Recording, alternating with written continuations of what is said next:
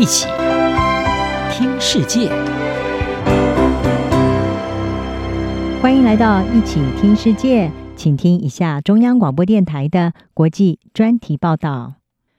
今天的国际专题要为您报道的是亚伯拉罕协议三周年，拜登从冷落到积极推动。在美国前总统川普的斡旋之下，以色列和阿拉伯联合大公国还有巴林在二零二零年的八月签署了亚伯拉罕协议。随后，以色列和阿联还有巴林关系正常化，而这是川普任内在中东外交上取得的重要成就。如今，这项协议已经届满三周年，而现任总统拜登上任之后，对于这项协议却一直是保持冷淡的态度。在二零二一年的四月，也就是拜登宣誓就职不到两个月，美国国务院发言人普莱斯在每日记者会上还煞费苦心地避免使用“亚伯拉罕协议”这个名词。美国网站《华盛顿自由灯塔》报道，当时国务院发布的电子邮件指出，亚伯拉罕协议应该被称为正常化协议，显然不想对川普政府推动的以阿关系正常化努力给予任何的赞扬。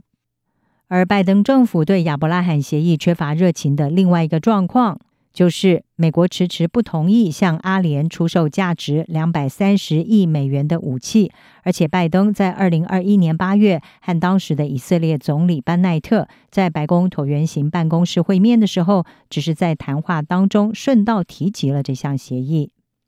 美国大西洋理事会的客座高级研究员。中东问题专家费奇格，他在《外交政策》杂志上面撰文分析说，拜登政府对亚伯拉罕协议缺乏热情，是归因于他致力修复和巴勒斯坦的关系，还有他有意要减少美国涉及更大范围的中东议程。另外，就是拥抱和川普密切相关的外交成就，让拜登感到不自在。美国国会山庄报的文章就批评拜登冷落亚伯拉罕协议，错失了美国在中东外交取得更大成就的机会。不过，在亚伯拉罕协议在今年八月届满三周年的这个时候，拜登政府对这项协议的态度似乎已经转为积极的推动。他在六月二十九号任命了前美国驻以色列大使夏皮洛出任首位的亚伯拉罕协议特使。夏皮洛将会担任中东区域一体化高级顾问，负责推动以色列和阿拉伯国家合作的尼格夫论坛。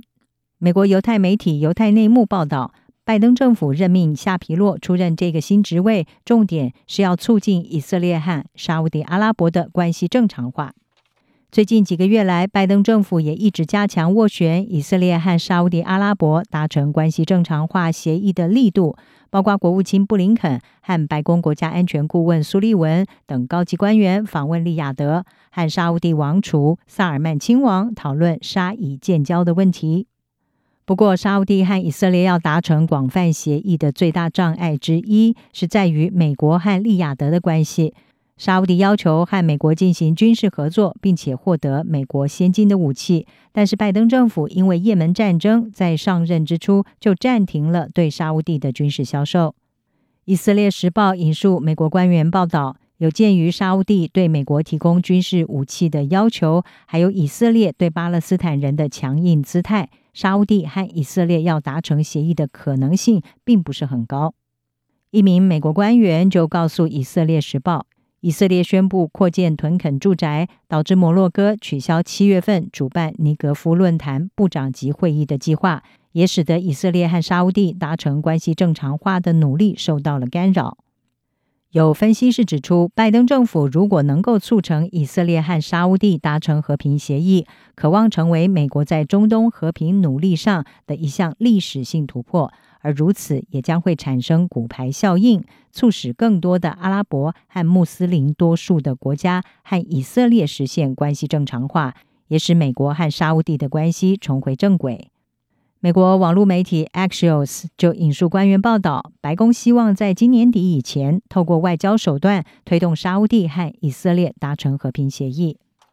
至于以色列方面，则是将沙乌地视为以色列和阿拉伯世界接触的圣杯。长期以来一直希望和沙乌地实现关系正常化，特别是自二零二零年签署亚伯拉罕协议之后。不过，利雅得当局至今的说法，则是只有以色列和巴勒斯坦和平进程取得进展，才会和以色列实现关系正常化。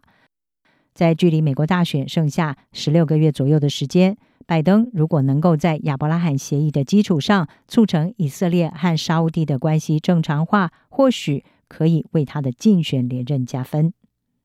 以上专题是由张子清撰稿，海青青播报。谢谢你的收听。